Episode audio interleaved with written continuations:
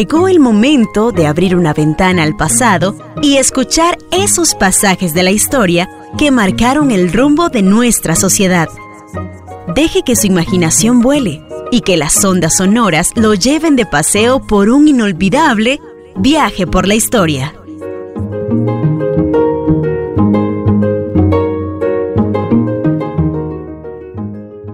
Este año, 2019, a finales, tendremos un nuevo proceso electoral. Es el proceso electoral por el cual se eligen las autoridades locales. Estamos diciendo que se eligen las autoridades en cada cantón, en cada municipalidad y dentro de cada cantón también en cada distrito, porque existen los consejos distritales, así como existe el consejo municipal y existen las autoridades principales del cantón que son los alcaldes. Y tenemos un pequeño grupo de intendencias donde se eligen intendentes. Por supuesto que en estas elecciones se expresa una vez más lo que podríamos decir la soberanía popular. La soberanía popular es la expresión de la voluntad política que cada uno de nosotros, los ciudadanos, tenemos para nombrar autoridades de gobierno. Con ello delegamos nuestra voluntad política en esas autoridades, es decir, les confiamos a ellas las posibilidades de dirigirnos. Es una delegación de voluntad. Esto por cuanto no todas las personas podemos dirigir, comandar, eh, conducir al mismo tiempo una localidad, una región o un país. Desde hace más de 200 años, 300 años para ser más larga la situación, estos conceptos se desarrollaron desde el siglo XVIII. Se fortalecieron en el siglo XIX, por supuesto. Y en el siglo XX se perfeccionaron en muchos aspectos. Allí se estableció en la lucha antimonárquica que existía en aquella época justamente esa expresión de voluntad general, de soberanía. Primero rompiendo los viejos esquemas de que el rey o los monarcas o las casas reinantes gobernaban por, voluntad de Dios. Y empezó a desarrollarse la teoría de que no, de que el poder era el resultado de la voluntad de los hombres y que quienes ejercieran o debían ejercer la autoridad debían ser representantes del pueblo, de los ciudadanos, de esas personas que delegaban en esas autoridades una facultad de administración y de gobierno. Y al mismo tiempo esa teoría estableció una relación armónica entre gobernantes y gobernados.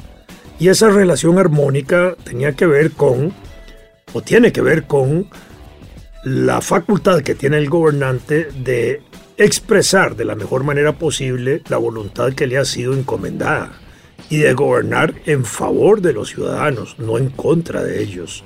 Si un gobernante se vuelve autoritario, tiránico, despótico, si un gobernante irrespeta esa voluntad popular, en esa teoría, el pueblo tiene un derecho natural a la rebelión política para cambiar a ese gobernante y establecer un nuevo gobernante que responda a esa armonía de la voluntad expresada en el gobierno. Pues bien, este es el sentido de la representación política.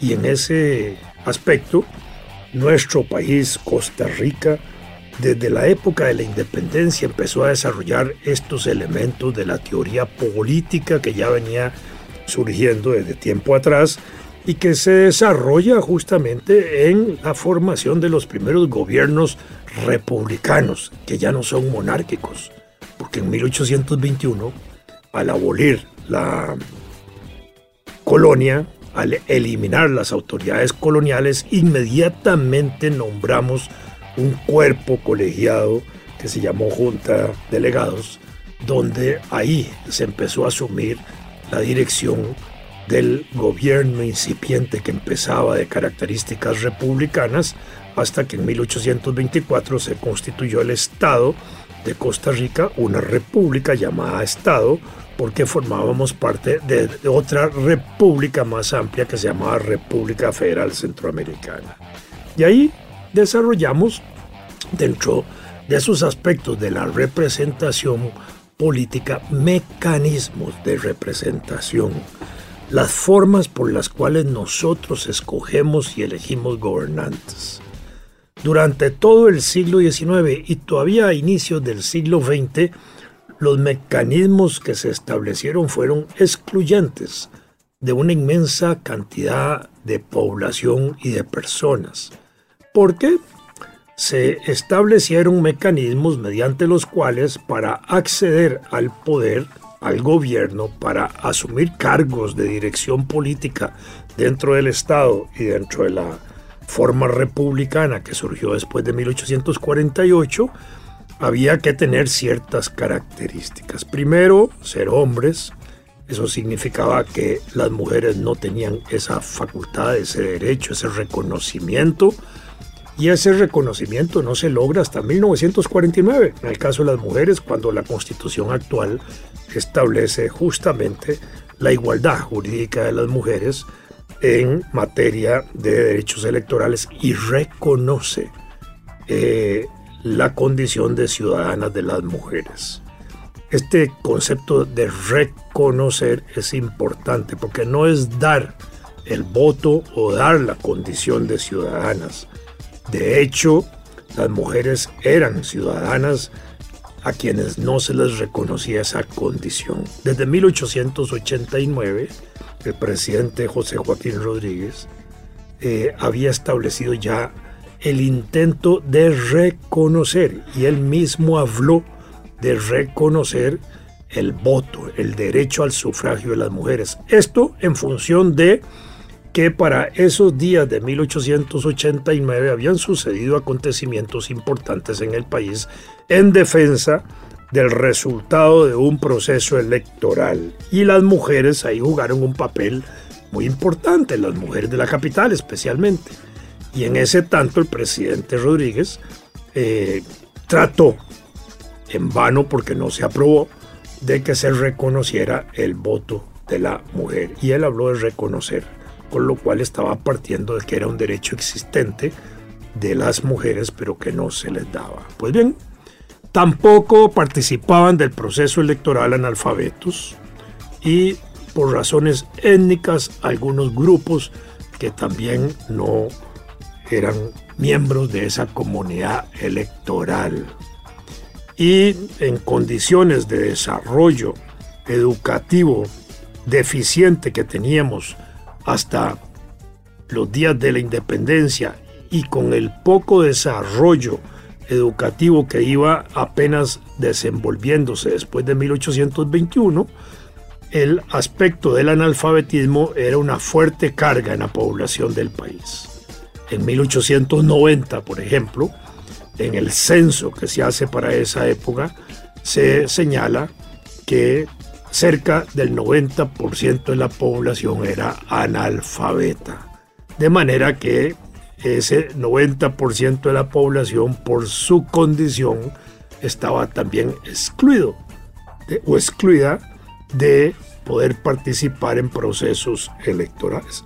Pero esto conducía en la práctica a hacer un reconocimiento igual de que quienes participan generalmente del poder político, de la representación política, son personas que tienen algún grado de educación, algún grado de cultura, y que la política y los políticos generalmente también responden a ese desarrollo de las ideas políticas y de el pensamiento político y de quienes pueden cultivarlo por el proceso educativo o por la formación autodidacta. Entonces, ahí teníamos una situación particular de desarrollo electoral en el país. Además, se establecieron mecanismos por los cuales la representación era directa, en el sentido de que los ciudadanos podían autopostularse para los puestos de elección.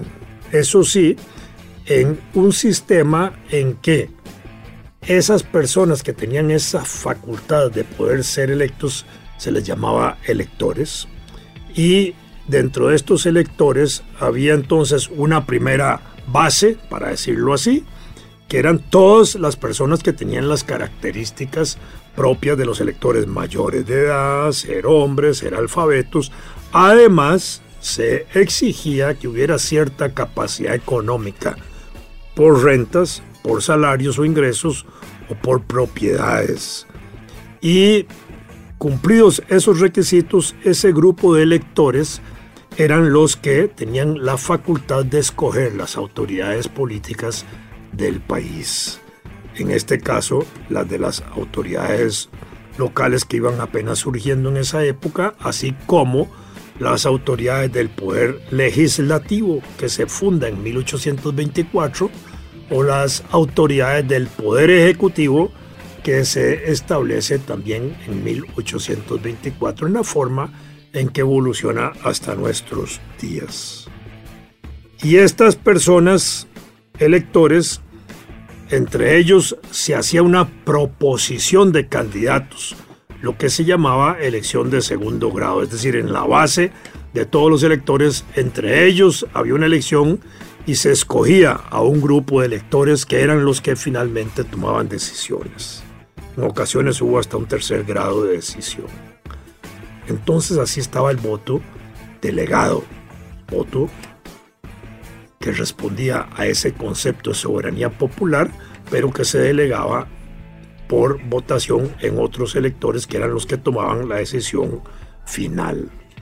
En el sistema electoral del siglo XIX, las autoridades de gobierno, especialmente del Poder Ejecutivo, eh, se elegían también por esa forma de manera directa, lo que era el jefe de Estado o el presidente, de la República y de manera indirecta los vicejefes de Estado y los designados a la presidencia, como se le llamó a los vicepresidentes entre 1848 y 1948, porque estos vicejefes de Estado o designados a la presidencia los nombraba el poder legislativo. Entonces, ahí tenemos un mecanismo de elección, de expresión de la soberanía popular. Eh, a nivel local, la elección iba conducente a nombrar las autoridades de gobierno locales. Desde entonces los tenemos. Hoy, en el nivel de gobierno local, incluso tenemos una legislación más avanzada que la legislación nacional por cuanto a nivel local se permite la destitución por vía referéndum o consulta popular de las autoridades. Es lo que se llama la revocatoria mandato. A nivel nacional eso no lo tenemos con el presidente ni otras autoridades, pero a nivel local sí tenemos establecido eso de la posibilidad de que en los gobiernos de cada comunidad se puedan eh, destituir las autoridades. Igualmente, a nivel local tenemos la facultad legal de reelegir continuamente, sucesivamente, a las autoridades y a los miembros de los consejos municipales si los votantes quieren reelegirlos. A nivel nacional, hoy, desde 1949, eso no se permite. La reelección continua de presidente no se permite. Antes de 1949, no estaba prohibida, pero prácticamente no se hacía y en el siglo XIX sí se hacía la elección continua de presidentes. Así, por ejemplo, el primer jefe de Estado, Juan Mora Fernández, se religió desde 1824 hasta 1833. El presidente glorioso, capitán general de la guerra de 1856, nuestro gran héroe y benemérito de la patria, Juan Rafael Mora, Porras se religió desde 1949 hasta 1859. Y el presidente Rafael Iglesias se religió desde 1894 hasta 1902. Fueron los casos que en ese momento pudieron manifestarse en reelección continua. En la, segunda, en la primera mitad del siglo XX se reeligieron de manera alternativa don Cleto González Víquez en 1906 y en 1924 y ese otro gran presidente de la primera mitad del siglo XX, uno de los pilares de la construcción del Estado republicano que tenemos moderno, que fue Ricardo Jiménez, quien se eligió en 1910, luego se elige eh, perdón, en 1924 se elige Ricardo, eh, don Cleto fue en 1928, y luego Ricardo volvió a elegirse en 1932 e incluso aspiró momentáneamente a un intento de una cuarta elección en 1939, a la cual él se retiró en pleno proceso electoral previo a las elecciones. Bueno, esto es parte de ese proceso. Con las elecciones municipales eh, facultamos que en todos los cantones, que hoy son 82 cantones eh, para la próxima campaña electoral, hayan 82 elecciones locales, particulares, precisas, específicas a cada cantón, porque hay que entender que en las elecciones municipales hay una elección nacional en la medida en que en todo el país se llevan a cabo simultáneamente en todos los cantones las elecciones para elegir los gobiernos locales, pero en la realidad cada elección es diferente entre un cantón y otro, porque no participan de la misma manera los ciudadanos con la misma cantidad de partidos políticos. Puede ser que en un cantón hayan dos o tres partidos políticos y en otro puedan haber 10 o 12 o 14 partidos políticos tratando de elegir autoridades locales, porque esta es la expresión de nuestra democracia, es la forma diversa y distinta con que los ciudadanos se expresan en materia electoral. En materia municipal, eh, tenemos también un elemento importante y es que eh, en esa particularidad de elección en un cantón pueden participar partidos que son propios del cantón, partidos que son provinciales, que tienen una expresión en toda la provincia a la cual el cantón pertenece, y también partidos nacionales, que tienen expresión en todo el territorio nacional, en todas las provincias, y que llevan a cabo también una labor local en cada cantón. Por eso los partidos nacionales tipo Liberación Nacional, Unidad Social Cristiana, Partido Acción Ciudadana, Frente Amplio, etcétera, pueden participar en todos los cantones a la vez con la especificidad que cada cantón le exige a ese partido nacional expresar de acuerdo a las necesidades locales de los habitantes de cada cantón y obviamente de los electores. Pues bien, para el próximo proceso electoral, cuanto eh, tenemos una situación particular. Hoy hay 90 partidos en el registro electoral del país. 16 de carácter nacional, 18 de carácter provincial y 56 de carácter cantonal. En total son 93 más o menos. Bueno, eso es, lo que tenemos ahorita armado para participar en el proceso electoral. A esto hay que sumar cerca de 30 partidos más que están en proceso de inscripción. Esto significa que están todavía en los trámites de constitución del partido y de presentación de sus papeles ante el Tribunal Supremo de Elecciones para que el Tribunal Supremo de Elecciones les dé el aval respectivo de la participación, de manera que a la próxima campaña electoral podemos tener entre 90 y 120 partidos participando en el proceso electoral. Aquí hay algo interesante respecto también a las elecciones nacionales. En las elecciones nacionales se han ido estableciendo conceptos de paridad obligada entre mujeres y hombres. Y esto es importante desde el punto de vista de la representación, de la participación ciudadana y de la igualdad democrática en acceso a los puestos de poder. Sin embargo, a nivel cantonal eso no funciona de la, de la misma manera.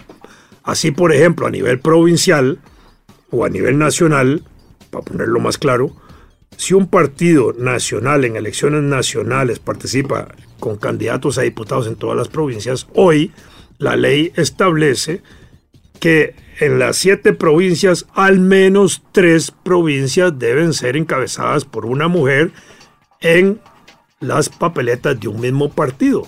Pero eso no se puede establecer a nivel cantonal con un partido provincial o con un partido nacional, porque ahí son como pequeñas repúblicas independientes cada una. Y no se puede jugar con eso porque además en el, la idea de los diputados es que los diputados son diputados electos por todo el pueblo, por la nación costarricense, así se dice. De manera que entonces un diputado puede ser representante de la provincia de La Alajuela aunque viva en San José, aunque haya nacido en San José y aunque no viva ni trabaje en Alajuela. Mientras que para ser candidato en un cantón hay que tener asiento electoral en el cantón y hay que tener una vivencia de por lo menos dos años en el cantón. De manera que eso restringe. Y eso explica por qué entonces hoy, de los, 60 y, de los 81 alcaldes, 69 son hombres, solo 12 son mujeres, porque en la fórmula tradicional machista que se hereda todavía de que los hombres encabecen las papeletas, a nivel cantonal eso se da con mucha fuerza. Y la obligatoriedad de alternar con una mujer está bien en el sentido de que es obligado para todos los partidos que vayan alternando verticalmente hombre-mujer, hombre-mujer, hombre-mujer o mujer-hombre, mujer, y ahí va, para abajo. Pero no hay una igualdad horizontal a nivel cantonal. Y este es un reto muy importante para las próximas elecciones, por cuanto eh, el papel de las mujeres que ha ido creciendo no puede obviar esa realidad que quizás pueda materializarse de nuevo en las elecciones del 2019-2020, donde de pronto las mujeres no encabecen en número suficiente para ir elevando su calidad de representación y su cantidad representativa de alcaldesas, por lo menos a nivel de los eh, consejos municipales igual. Dependerá cómo se integre eso y quien tenga la capacidad de elegir o no en esos puestos. De manera que estos son retos importantes. El Instituto Nacional de la Mujer, las más de 300 organizaciones femeninas que existen en el país, pues tienen una tarea importante y el propio Tribunal Supremo de Elecciones una tarea extraordinaria de fomentar, de estimular la participación de las mujeres, de llamarlas a empoderarse frente a este proceso electoral para que ocupen puestos importantes de elección popular. Deje que su imaginación vuele y que las ondas sonoras lo lleven de paseo por un inolvidable viaje por la historia.